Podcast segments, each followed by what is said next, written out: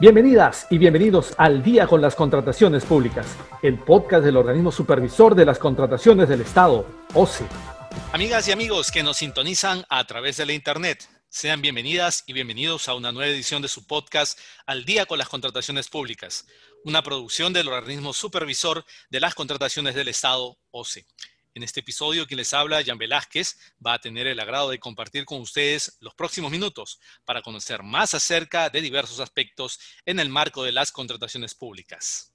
Y esta semana nos acompaña el doctor Steven Flores Olivera, vocal del Tribunal de Contrataciones del Estado, o TCE, como lo conocemos en el OCE, y con quien vamos a dialogar justamente sobre este órgano resolutivo. Estimado doctor Flores, muchas gracias por estar aquí con nosotros.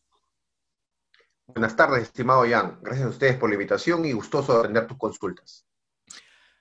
Bien, doctor Flores. ¿Qué es el Tribunal de Contrataciones del Estado y quiénes lo integran? Bien, estimado Jan. El Tribunal de Contrataciones del Estado es el órgano resolutivo que forma parte de la estructura orgánica del OCE, pero que cuenta con plena autonomía e independencia para el ejercicio de sus funciones. Conforme lo establece el artículo 59 de la Ley 30.225, que es la ley de contrataciones del Estado vigente, el tribunal tiene puntualmente tres funciones. La primera de ellas, resolver en última instancia administrativa las controversias que surgen entre los postores de los procedimientos de selección. Por otro lado, tiene por función tramitar e imponer los procedimientos sancionadores contra los proveedores que incurran en alguna infracción tipificada en la ley. Y finalmente tiene por competencia adoptar acuerdos de sala plena que constituyen precedentes de observancia obligatoria en materia de compras públicas. El tribunal actualmente está conformado por cinco salas, que son los órganos colegiados integrados por tres vocales cada una de estas. Los vocales somos los funcionarios responsables de resolver estos procedimientos que he mencionado y que pues atienden las controversias que surgen en el marco de los procedimientos de compras públicas a nivel nacional. Doctor Flores, entonces, ¿quiénes pueden o quiénes participan en, en, dichas audiencias? A ver, si nos sujetamos a lo que establece la norma, en las audiencias públicas participan las partes del procedimiento. Recordemos que el tribunal conduce dos tipos de procedimientos administrativos.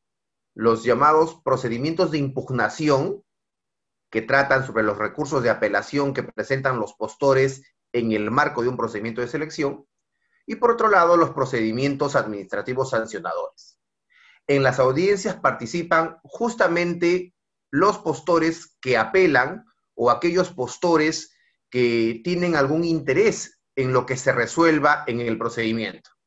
Así como también en los procedimientos sancionadores participan los proveedores que están inmersos en el procedimiento sancionador y que podrían merecer eventualmente una sanción administrativa por parte del tribunal.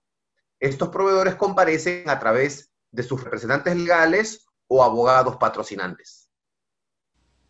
Doctor, y ahora que ha mencionado esto de las sanciones, ¿qué tipo de sanciones impone el tribunal?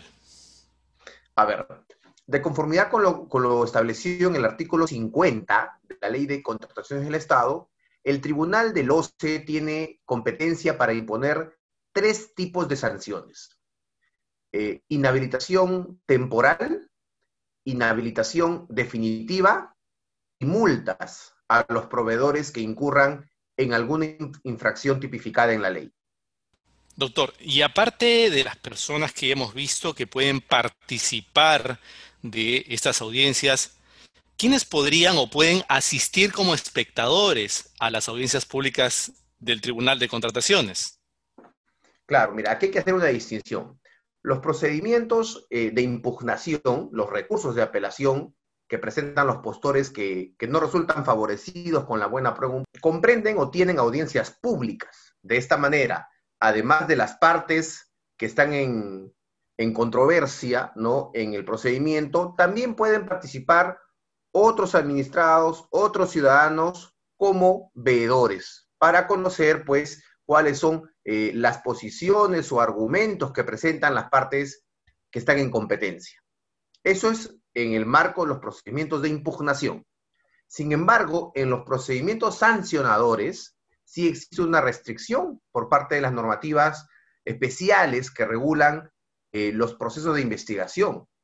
Recordemos que los procedimientos sancionadores podrían culminar en un castigo administrativo, vamos a decirlo así en términos simples, a los postores que hayan incurrido en alguna infracción. Entonces, como el tribunal se aboca a investigar eh, la posible comisión de una infracción, es que las audiencias en estos casos no pueden ser públicas y únicamente pueden participar los proveedores que están siendo procesados en el caso, en el procedimiento administrativo. Finalmente, doctor, ¿cuál es el procedimiento para poder asistir a una audiencia pública del TCE? Eh, a ver, claro. El Tribunal de Contrataciones de Estado cuenta con un órgano técnico de apoyo, ¿no? Que brinda asistencia administrativa. Este órgano es la Secretaría del Tribunal. La Secretaría del Tribunal se encarga de gestionar los aspectos eh, administrativos, ¿no? De instrucción eh, en el marco de los procedimientos. Es esta oficina la que hace las coordinaciones o ante quien se tiene que hacer las coordinaciones por parte de los administrados interesados para participar en las audiencias. A través del tomarrazón electrónico que tienen todos los expedientes que se, tramitan en el tribunal, las partes tienen que estar atentas para la fecha y hora en que se programa la audiencia. Una vez que se precisa la fecha y la hora, solicitan ante la Secretaría del Tribunal la participación de sus representantes a través de un escrito, ¿no? En el cual designan al abogado, designan al, representante que va a participar en la audiencia.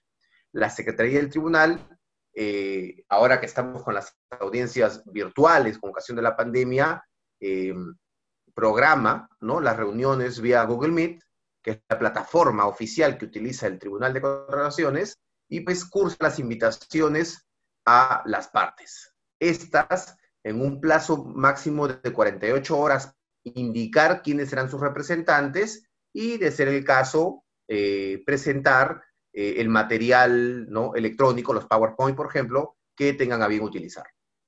Muy bien. Agradecemos al doctor Steven Flores, vocal del Tribunal de Contrataciones del Estado, quien hoy nos ha dado interesantes detalles respecto a este órgano resolutivo que, como ha mencionado, forma parte de la estructura del OCE. Mil gracias, doctor Flores. No, gracias a ustedes y gustosos de, absorber sus consultas eh, cuando estén pertinentes. Bien, amigas y amigos. Antes de despedirnos, les recomendamos que pueden seguirnos a través de las cuentas oficiales del OCE en redes sociales, como Facebook, Twitter, LinkedIn e Instagram. De igual manera, pueden encontrar nuestro podcast y todos sus episodios en YouTube y Spotify. Además, les recomendamos suscribirse al boletín de noticias del OCE, mediante el cual podrán recibir contenido actualizado sobre las contrataciones públicas.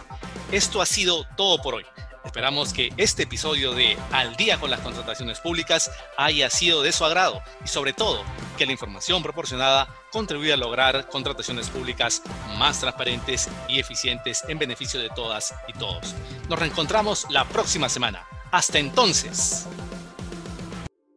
Bicentenario del Perú, 2021. Gobierno del Perú.